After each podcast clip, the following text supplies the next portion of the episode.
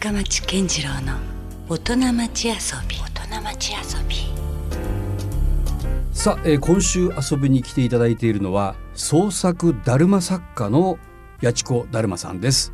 よろしくお願いします。よろしくお願いします。なんかねこうだるまのいわゆるこう制作者というイメージでい言いますとなんかあの老練でなんかもうかなりご年配のね、職人さんというようなイメージだったんですけど八千子さんはすごくこうお若いというか、ね、当然僕なんかよりも全然年下な方ですもんね。はい、はい。しかも名前が八千子だるまってね。そうですね。はい、もうだるまそのものじゃないですか。名前からしても。そう。ですね。う。んはい、自分の名前をはい冠にはい。あこれは一つのまあある種の野望というか。そうですね。はい。そういうしております。はい。なるほどね。まあいろいろこうちょっとねそこのなんだろうこういろんな話がありそうな感じがするので まあ今日はじっくりとねあのお話をお伺いしていきたいなと思いますので、よろしくお願いしますよろくお願いします。何かあのこういうラジオ出演とかメディア系のなんか仕事っていうのも初めて？はい、そうですね。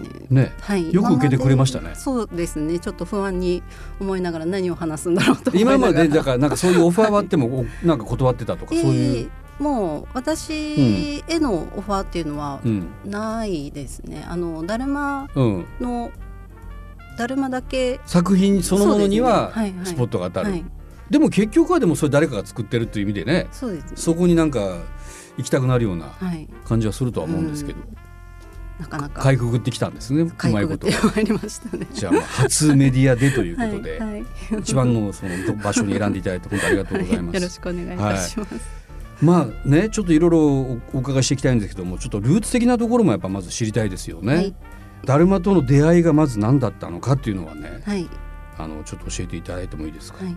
えっ、とだるまは小説に、うん、私が読んでる小説に出てきたことがありまして、だるまが？そうです。それはあのどっちの方ですか？だるま大使の方ですか？えっ、とリアルないえあのお人形の方です、ね。人形の方のだるまねはい、赤くて丸いだるまの方ですね。はいはい。もともとだって実在の人物ですもんですね。だるま大使大使はね。はい。そうなんですよねインインド人ですもんねそうですね問題で言えばインドから中国に渡ってすそうです。なんならこう禅宗をはい。最初にこはう開いたというぐらいな偉いお坊さんですよね。うん、方なんですけど、うんまあそのだるま大師のことすら多分知らなかったでしょうね、うん私は。はいはいはい、で、えー、と小説に、えーだるまが、まあ、あのうん。キーパーソンとして出てたわけうん。でもないうんんですけど、えーサブキャラクター的なぐらいうん、よりももうちょっとこう小道具としてというか、の。ただここにありましたよ、うん。こんな大きさですよ。っていうぐらいのしか説明で。も小説だから自分の頭のイメージでこうはい。ねそれをうまく具現化するっていうか。はい、うん。なので最初はその小説に可愛らしく描かれていたので、おーえー、と私の中でそのこのぐらいの大きさでうん。こういう重さで赤くて丸くてっうん。ていうイメージうんができてたもう最初はそれを可愛いとうん。思ってうん。好きになったという感じですね。えーでもその小説のそこに出てくる描かれているだるまを好きになった。そうですね。はい。わなるほどね。それって形じゃなかったりしますよねじゃあ。そうですね、うんもう私の中のイメージを愛していたんだと思思います。それおいくつぐらいの時？えっとですね25とか。あそまあまあ大人にもなってですねじゃあね。そうですね。はい。なるほど。はい。うん。でちなみにその小説っていうのはなんか今でえっもと。大事にされてるんですか？あの差し支えなければそうですねあの森見富彦さん森見富彦さん。はい、うんあの京都はい。の小説家の方で、とっても可愛い、うん。えっ、と小説あのうん物語をたくさん書いてらっしゃる方なんですけど、どうなん。ちょっとファンタジー小説みたいあな。に近いですね。近い感じはい、その方の小説に、はいあのちょいちょい出てくるうんん。ですね。うんでとっても可愛くうん。書いてあるので、はい、はい。その可愛いっていう、うん私のこの手のうん。中にあるイメージうん。っていうのが好きになりました。もうどんどんどんどんそのイメージが膨らんでいったっていう感そうですねじなんですか。なのでいまだにそのその時にイメージした赤くて丸くて、このぐらいの重さでっうんていうのは、あの私の作っているものうん。に反映されてるとああなるほど。思それがもう作品のモチーフにそもそも。そうですねいまだにそれはずっと。そうですねはい、へえ面白い、はいうん。そんな出会いなんですね。はいでそれからまあ好きなにななるっていうのはすごくわかるんですけど、はいそのまあいわゆるこう作家にたどり着くまでのこうプロセスっていうのは。あはいどういうことですか？えっと、最初は、えー、だるまが好きになって、うんで、えー集め方もよくわからなかったので、うん。どこに売ってあるんだろうとか確かにね。ですね今急に欲しくなったとした時にどこに行ったらあるかって分かんないですよね。そうね、知識がそもそもないし、ん。得られないしっていうので、あの贈答品のお店とかあのトロフィーが売ってあったりなるほど。はい、そういうとこまあろに行っ確かにたりとか、あの選挙じゃないけどね当選した時に目を入れたりとかっていうのがありますからね。そういうとこに行って買ったりですね、はい。あとは古道具屋さんに行ったりうんうんでして、えっ、と揃えてたり。まず集め始めたんだそうですね。だるまを。はい。おーなるほど。はい、はい。でえっ、とそういうところに行って集めてて、うん。でえっ、とだるまの本を手に入れたのでうん。その本があるんですね。そうですあの全日本だるま研究会っそんなのていう研究会があるんですか？はい、うんありまして、はい。えー私もそこに今は所属しているんですが、あもうその中のメンバーなんですね。はい。今や。はい。うん。その会長が、はい。えー書かれてる監修されてるだるまの本っうん。ていうのを手に入れて、はい。でその本に従ってうん。こう、ちょいちょいうん。電話問い合わせしたりして、もうコレクターですよねある意味ね最初ははい。うん集めておりまして。それは全国にいろんなタイプのだるまが存在してるわけですか？はいえっ、ともう47都道府県全部、えっ、とだるまっていうのはどこの県にもうん。何種類かずつ、おー。はい、それはあのもうなんかなんとなく漠然とイメージ我々の中にあるだるまのイメージってあるじゃないですか。はい。そういうものが微妙にこう違うパターンなのか。それとも全然いろんな違うタイプのだるまが。全然違いますね。あ違うんですね。多種多様。はい色も違ったり素材が違うとかですね、私が作ってるのは、えー紙でできてる張り子。あー張り子型のイメージはありますよ。で,、もはい。そうですね、うん。大体は張り子なんですけど、うん。焼き物で作られていたり、うん。あとは練り物っていう、うん。あの木のくずをこう固めて作るようなあやつとかですね。あとは土うん。地によっては木炭が使われているとか、おー。えー軽軽石鹿児島とかは軽石のだるまがあったりとか。素材そのものがまずいろもいうろそうですねご違うんだ当地、ご当地のはい、っものが。うん、ていうのがあります。なるほど、はい。うん。でそういうのをこう黙々と、集め始めて。はい、集め始めていて、うん。で、えー、と山彦屋さん、うん、あそう。この番組にもねゲストで出ていただきましたよ。はい。はい。先日ですね、うんうん。はい、でその山彦屋さんを紹介してもらったところから、うん。えーその全日本だるま研究会っうん。ていうのをそこで、えー、と入会できるっていうのを知って、で入ってそれからもう本当にあのコレクターに関してコレクションに関しては、うん。えー売買ゲームみたいな どんどんどんどん。その入会資格ってあるんですか？ああの年会費を払えるああなるほどね。間口は広いです。ああまあ別にそんなにこの試験をパスしなきゃいけないとか、そういうことではないんですねはい、。その支払い能力さえあれば えちなみに結構お高いんですか？えっと6000円です。あまあでもね趣味っていうか好きな人だったらね。多分払えないわけじゃないですよ。はい年会費が6000円。そうですね。あなるほどでえっと年に3回ぐらい開放が送られてきます。ステッカーとか。最新のだるま情報がそうですそうです。そこにははい記載されてるわけですね。はいはいなるほど。はいあの新聞のに載りましたよとか。はいはい。え はいまあそれもちょっと気になりますけどね。おーなるほど。そういうこうだるまのなんかネットワークっていうかはい。つながる組織みたいなのがあるわけですね。あります。日本にはあのありとあらゆる教会が。まあ確かにね、はい。じゃあ特にこのどのタイミングからそのどっぷりとこう制作に入ったという感じでもないんですか？えっともう最初はその私が欲しいだるま、うん。欲しいけどうん。手に入らないだるまうん。とか、こんなのあったらいいのになっていうのうん。を自分で作って、うん。で、えっと山彦屋さんにあげたんですよ。うん。飾ってって言って。でもそれってほら本当だったらああいう職人さんの世界だから、はい、その作り方とかやっぱ誰かにこう指示したりとか学ばなきゃいけなかったりとかそんなことはなかったんですか？そうですね私はそのえっと、うん作り方の本本というか、まあ、うん冊子みたいな、こうやってこういう工程で作ってますよっていう。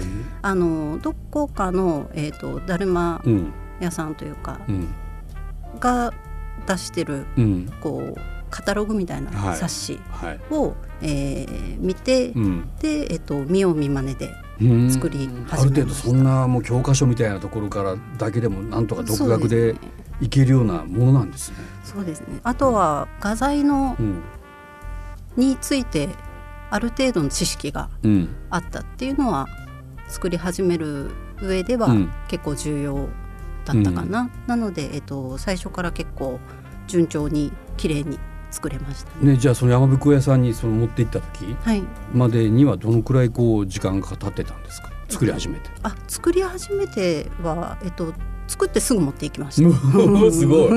えそれってもうあれですか？山吹屋さん的にもあこれもう全然商品として OK だみたいな。えっといやその時はうんただ、えっと可愛いでしょ？っうんていうので持ってったので、うん。ただ飾ってもらってただけなんですけどそれをあの、欲しいって言ってくださる方がうん。たくさんいたので、それでだんだんイベントの時うん。出しましょうとかですね、そうやってだんだん徐々に徐々にそのニーズに合わせるように。そうですね、うん。であのもうレギュラーであのお店に置いてくれるっていうのになったのはそれからどのくらいですかねえっ、と半年うんぐらい経ってからうんだと思います。なるほどね。はいもうそもそもそもでもなんでそこまでこうだるまの世界に引き込まれたんですか？えっとだるまだったえっとだるまについが好きうんっていうことについては、うんもう最初からただもう無条件に好きだったんですけど、うん。それを作ることにあの集中できたっていうのは、うん。えっとできることがうん。多かったうんですね。その今まで何かを作りたいって思ってて、それが続かなかった理由っていうのが、えっとできることが少なかったんですね。その、うん。例えばどんなことがそうなんですか？できることえっとが少ない。折り紙したりしたことがあって、ーはいはい。で折り紙ってうん自分でその設計図を作らない限り、うん。人が作り方を教えてくれてそれを真似することしか、まあ確かにそうかもしれないですね。はいできないとか。うん。うん。あとはそうですね、まあオリジナルなものを作る人もいますけどね。折り紙でもね。それそれができない、うん できなかったっていうのもあるし、うん。あとは、えっと、ガンプラ作ってた時期があって、あのもうそっちも行きました。そうですね。あのやりたいけど何やっていいか分かんないっていう時にこう近くにあったうん。ものをやってたんですけど、うん。それも結局はそのできる出来上がりってやっぱりガンプラじゃないですか。まあ要はプラモデルみたいなもんですよね。はいそうですね。言われた通りにそうです。綺麗に作ってなんぼみたいな感じか。はいうん。なのでそれも足りないとか、なので全然こうそうですね。できる、その手数の多さっていうのも足りなかったし、うん。できたものに対するその愛情っていうのもそんなに持てなかったっていうのがずっとあって。うん。でもなんかだるまもねそれこそフォーマットみたいなイメージが僕の中にあってそんなにこう自由度高くなさそうな気がしないでもないんですけどね。そうですね。まあ、うん。あの赤くてうん。丸いっていう、で形もおおよそなんかね下の方がはいはい割とモコってしてるような、あの携帯ってであってこそのだるまみたいなのがあるじゃないですか、はいはいそれでもやっぱ自由度がたくさんあったんですね。そうですね。私の中ではこの赤くて丸い宇宙みたいな、はい、うん。そのそうですね。この無限大に、うん。この赤くて丸い中には可能性があると感じて、まあはい。もともとさっきの話のこう小説の中に出てくるだるまのイメージがどんどん膨らんでいくようにそうですね。はい、まあ、まさに八千子さんの中でもそのだるまのイメージが膨らんでいったとはい。いうことなんですね。はい。その八千子だるまさんの作ってるだるまがどんなものがあるかっていうのをね、まあ、このラジオなんでちょっと伝わりにくいところはあるかとは思うんですけども、はい。まあ、今までのやってこられたことはい。と現在やってらっしゃるようなことっていうのをちょっと教えてほしいなと思いますけども、はい。どんな実際だるまを作ってらっしゃるんですかね？えー最初に作ったのがブラブラだるまっていう、はい、えー吊り下げるタイプの、えっとだるまに手足が、はい、あ生えてて。あのね今ちょっとスタジオの 中ではですね今その吊り下げているだるまが僕の目の前にあるんですけど珍しいというかいきなりびっくりしますよね。だるまってなんかやっぱこう手足があまりないイメージがあって、見事にそのだるまの形から手と足が生えてますね。はい生えてます。でえっ、と揺れるとブラブラ。うんします、はいはい。あちょっといらっしゃる。あ本当だ。これなんかちょっとあのシュールだけど可愛いですよなんかね。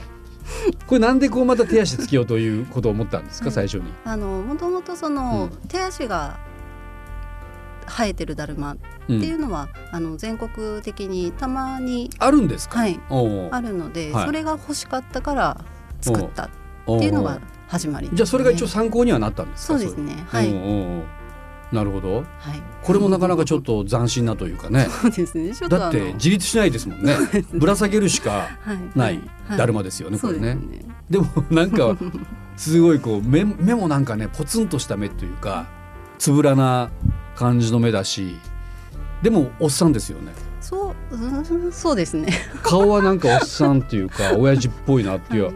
感じはするんですよね。一応そのだるまのあの基本ルールと言ったらおかしいですけど、そのだるま大使が元なのでですよね。もう、はい。い、るわけですもんね、そのはい。モデルが。そうですね、なので、えっとの赤色。うんはい、で、えっと壁に9年向かって座禅を組んだっうんていうのが、えーこのモデルになってるので、うん。えー9年座ってて、えっと散髪もしてないからうん。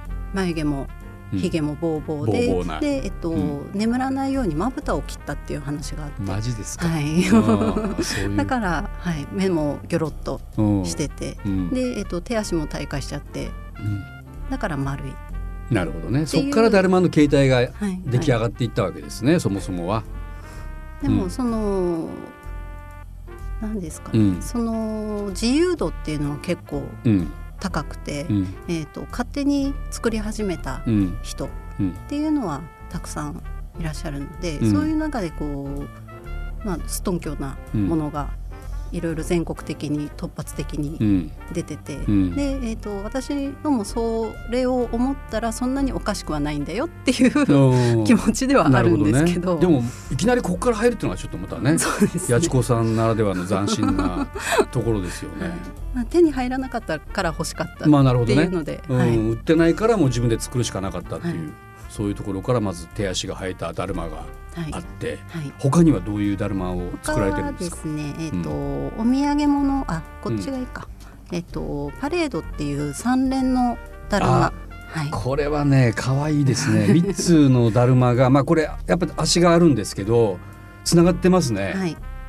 でなんか日本国旗が右手の方から出ていてでこれ3人連なってる。そうですね。これはどういうあれで作ったんですか？これは、えっと、昔の、えっと、薬袋とかそういったものにだるまがよく使われていたんですけど。薬袋に、はい。うん。それの中にあった絵がうん。そうですね。あのアイデアの源でえ。作りました。こういうつながってるだるまが出てくるんですか？えっとつながってるというかそ多分その絵はあの、うん。ただの本当にパレードだったんでしょうけどうん。それを三次元化したいっていうのでいろいろ試行錯誤して。あの3つのだるまが連なってねあるんだけどもうこれ手のひらサイズというかね、はい。その3つのだるまがちっちゃく可愛く乗っかるぐらいのこれはまあちょっとなんかあの親父っていうよりは若干子供っぽさがそうですね。可愛らしくはい。ね。作っております。これはねちょっとぜひ。あでもこれねはい。どうやら最近の日経デザインかはい。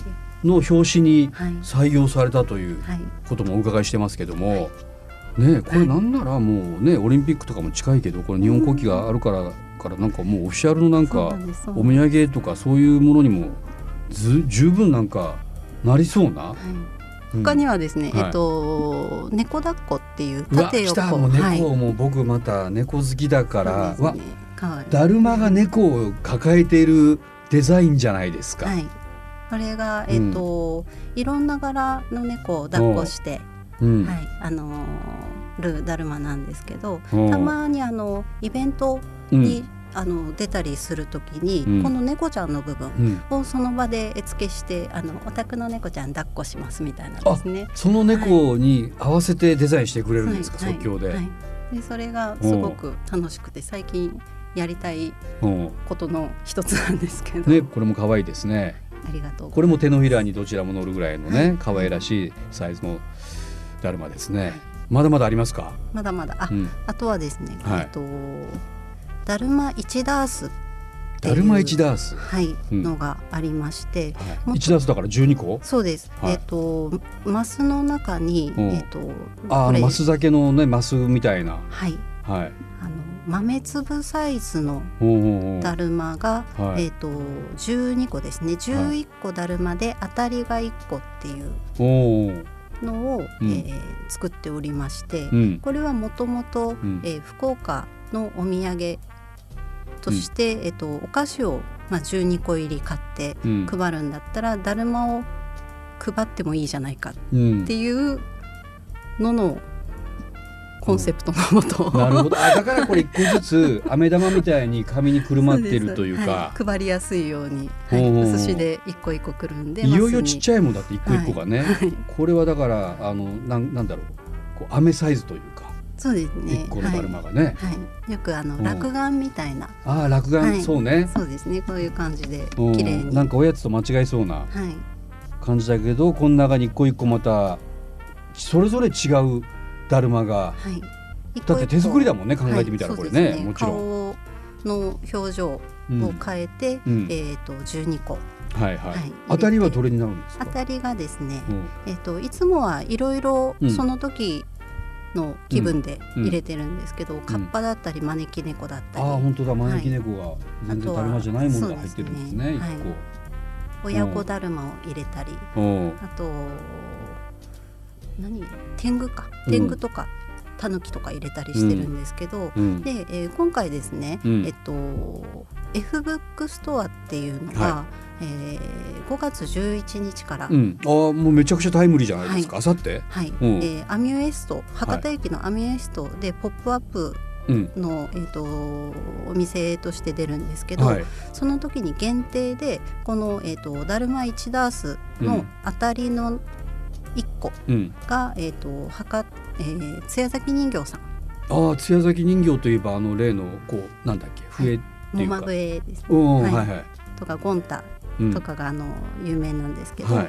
そのもま笛、えー当たりが1個もま笛になってるのと、うん。あとお弟子かかしっていう、まあうん。福岡のニューキャラクターはい。がおりまして、うん。でそれになってるっていうのがそれぞれ限定でうーん出ております。もうそこでしか買えないそうですね。はい。もう特別にその艶崎人形さうんんとコラボレーションで何か私が作らせてもらえるっおてーもう思ってもなかったので、うんはい。とっても嬉しい。なんかね地元コラボ的なそうです。はい。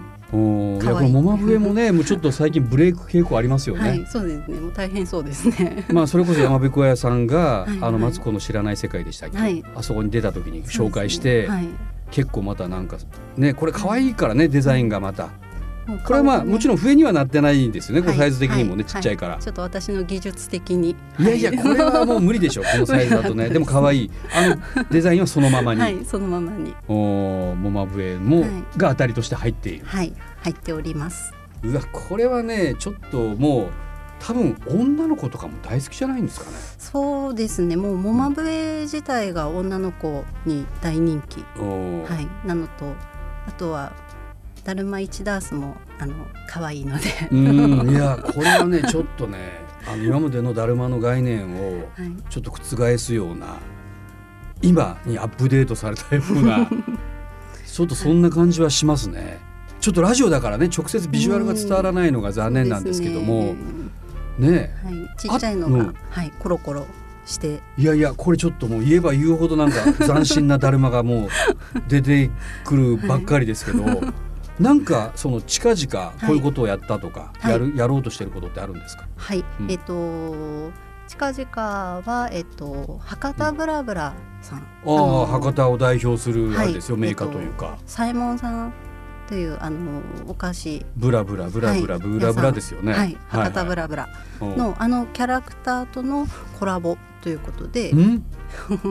あのほらなんだろうこう独特のこう踊るやつ。筋みんなおあの踊れる歌える。はい。ああののコマーシャルでもよくね、はい。見た。ブラブラっていうやつですね。あれがどうなるんですか、はい、それが、えーブラブラだるまと、うん。えー博多ブラブラはい。のコラボレーションはということで、うん。私が作ってるブラブラだるまい、うん、の、えーああれのほら踊るやつのミニチュア版みたいなのがねちょっとここにありますよね、はい、そしてこれを持ち上げると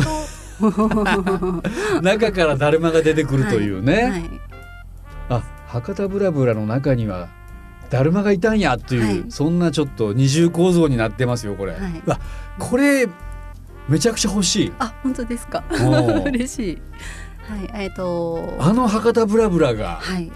ちょっとなんかこう具体的に立体化してるのもちょっとたまんないんですけど、その中にまたねだるま足つきのだるまが 潜んでましたね、はい、そのこれめっちゃ斬新じゃないですか。私のえっ、と、ブラブラだるまに博多ブラブラはい。の傘鉾うん、がこうかぶかぶさってる感じですよね、はい、着脱可能っていう。はい。これはえやちこだるまさんのこれオリジナル発想でこれ作ったんですか、そうですね。元は私がうん。この、サイモンさんの博多ブラブラのキャラクタうん。ーを、あののだるまっていうのを思いついて、うん。でえっと私が勝手に作って作業場に飾ってたんですけど、はい。それをうん。可愛い可愛い言ってくれたうん。りうん。して、うん。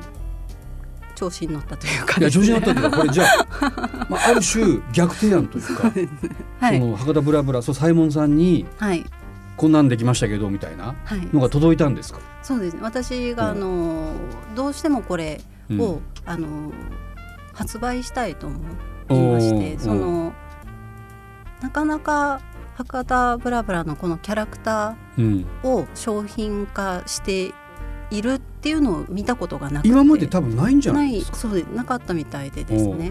でえっとどうしても酒を越されたくない。私がやりたいっていうので熱い思いが。そう熱い思いを持ってう。んあのサイモンさんのお問い合わせセンターにメールしてですうんね、ね、メールしたんですか？写真付きで。えこんなのちょっと作ってみたんですけどと。売ってもいいですかっていおう。うだどうだどうでした？でしたらですねうん。あのサイモンさんの店舗うん。で、えっと取り扱っていただくっていう量あのいただけるように返事が来た。んです。そうですはいはい。になりまして、ははい。い今度ですねあの6月1日うん。に、来月。はい、はい。発売するあ。運びと、はい、じゃあこれはそのサイモンさんに行ったら買えるんですか？すはい。えっと6月1日からサイモンさんの一部店舗ですね。で、えー予約販売あ、そうか。じゃあ店頭に必ずあるわけじゃなくて、はいあらかじめはいはい欲しいと思った人は予約しとかなきゃいけないんですね。はいそうですね、えー予約していただいてうん。という形になるのとおあとはその今泉にある山彦屋さんはい。では店頭販売おお、なるほど。はい山彦屋さんでも売ってると。はいこれはちょっとな何気にちょっとブレイクというか、これ売れるかもですよこれ。はいあの新しい福岡のお土産いやいやいやもう本当はい。博多の土産物でね、僕はもしなんか選ぶとしたらもうまずはい、今やこれ選ぶかも。そうですね。誰かにじゃあなんかはい。お土産持っていこうかなとか思ったら。そのぐらいなんかちょっとこれパンチありますよあね。そうですね。あのインパクト。はい。見た目のパンチもありますね、いや博多ってやっぱそういうなんだろう。もともとなんかオリジナルっていうかメーカーっていっぱいあるじゃないですか、にわかせんべいさんもそうだし、なんかそういうところでどんどんんどんどんもしかしたらはいあの今からやちこだるまさんこうやってってやったらいいんじゃないですか。ぜひ。ねはい。あのにわかせんべいさんともなんかコラボしてほしいわ。あなんか。なんかいろいろありありますよ。だからそういうね、は代表的なものも。はい。はい。なかなかそのえっ、とにわかせんべいさんうん。あのにわかせんべいのあの有名なはい。あの目のお面。ありますよね、はい。にわかせんべえっいのね。と博多ブラブラうん。のこのキャラクターも、うん。えっと昔から自分が幼い頃からうん。もう刷り込まれてる、そう、はい慣れ親しんでるもそうんですだもん。ねねキャラクターなので、もうそういうのもあの郷土玩具うん、うん。というものにあの通ずるものがあるな。もちろんだからその親和性も高いしすね。はい、ねもともと地元のアはいはい。ーティストっていうところもあるから、これはちょっとつなぎましょうかなんなら。はい、ぜひ。先輩はい。あの我々の番組にもちょっと実は、たい。あの協力していただいてる、はい。あの一社でもありますから、はいはい。わこれはちょっと広がりますね夢がね。なるほど。はい。はい面白い。うん、ちょっと全然なんか僕の描いてただるまと違う感じで全然なんかまだまだこういろんな展開をができそうなそういうなんかポテンシャルがやっぱあるんですねだるまには。もうはい。うんブルーオーシャンです。いやということでじゃあまあぜひですね引き続き来週もまたあのお話を聞かせてください。よろしくお願いします。はい、よろしくお願いいたします。はいということで創作だるま作家八千子だるまさんでしたどうもありがとうございましたあ。りがとうございました。Love FM Podcast. ラブ f m のホームページではポッドキャストを配信中スマートフォンやオーディオプレイヤーを使えばいつでもどこでもラブ f m が楽しめますラブ FM.co.jp にアクセスしてくださいね Love FM Podcast.